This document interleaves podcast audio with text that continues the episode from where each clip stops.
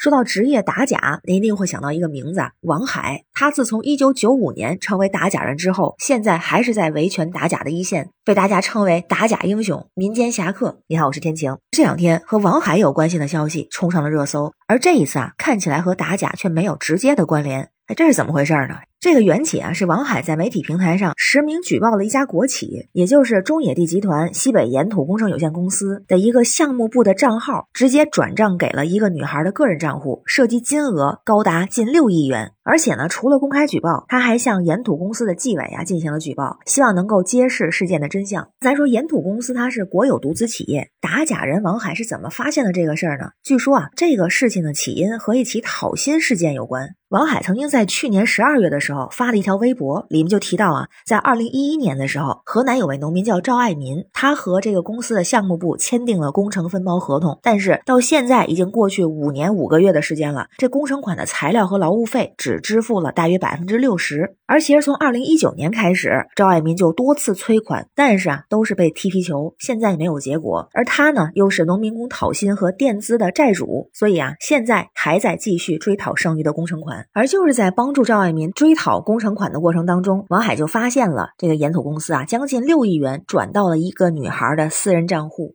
那这女孩又是谁呢？按照王海这方的说法，二零零七年的时候，这公司中标了一批工程项目，但是呢，公司本身并没有参与施工，而是委托另外一家公司挂靠岩土公司，以这岩土公司的名义去施工，而实际施工的负责人呢，都是另一家公司的员工，也就是长家公司。那这个长家公司的法定代表人是姓黄，而岩土公司向那个个人账户转账的这个女孩是谁呢？就是这个黄某的女儿。当然，这个女孩并不是以上提到的这两家公司的员工，也没有参与过这个工程的施工，或或者是向工程提供过任何的建材。要这么看来，在这个工程施工当中，就会涉嫌国有资产的大量流失，这可不是一件小事儿。据说啊，王海一方为了证实他的说法，还提供了银行出具的举报答复意见书。这个意见书上的文字就写到，二零一零年到二零一八年期间，当地的分行为这个岩土公司办理收款人就是黄某女儿，累计转账金额未达到六亿元。而且呢，在转账凭证当中，付款用途一栏或备注栏明确的注明了转账事由。于是王海就认定呢，这份。意见书也足以说明岩土公司给黄某的女儿私人账户转账事实的存在。基于此，他就进行了实名的举报。而这个举报呢，还不止一次。因为根据网上的消息啊，针对王海的举报，岩土公司的纪委曾经在今年一月份的时候出了一个反馈函。这个反馈函中提到啊，阅知了举报函的内容，根据有关的工作条例和相关规定，还有纪委的主要任务和工作职责，没有发现涉及公司党委所管理的党员干部违纪的事实和依据。那对于这个回复呢，王海一方显然是不满意，认为没有直接回应他举报的具体事实，于是选择继续举报。但是据说啊，有记者去采访了岩土公司的纪委工作人员，也表示现在正在按规定来处理，如果有最新的进展，会和举报人取得联系。看来也是非常的重视。那这个事儿发布到网上之后，网友们也是愤愤不平，大家提出了很多质疑，说为什么这个账户银行没监管呀？如果是我们个人账户，存款超过五万都要说明缘由，这可是将近六个亿呀！这么多钱流出，竟然靠别人举报才知道，而且是对公账户向私人账户转出这么多的钱，这怎么做到的？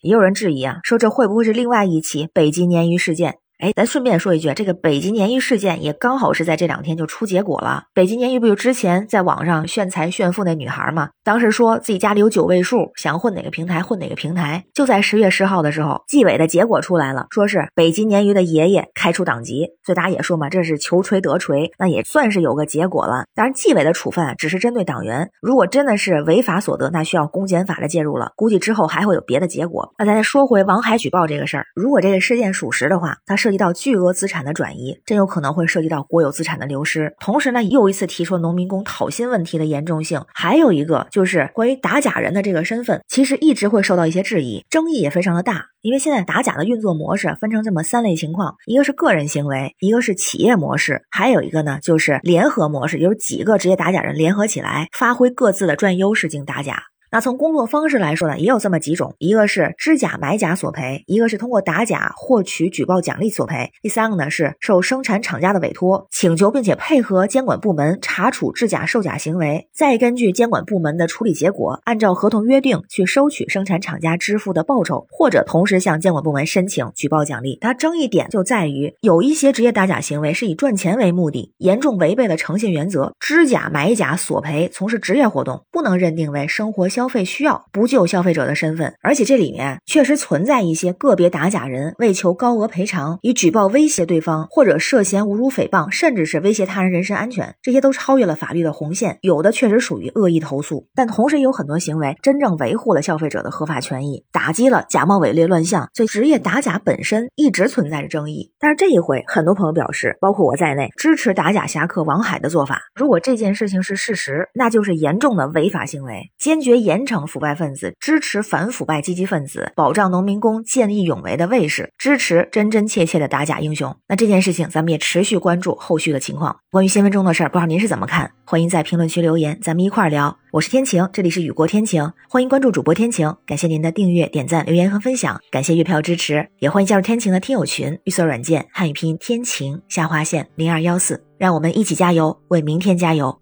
拜拜。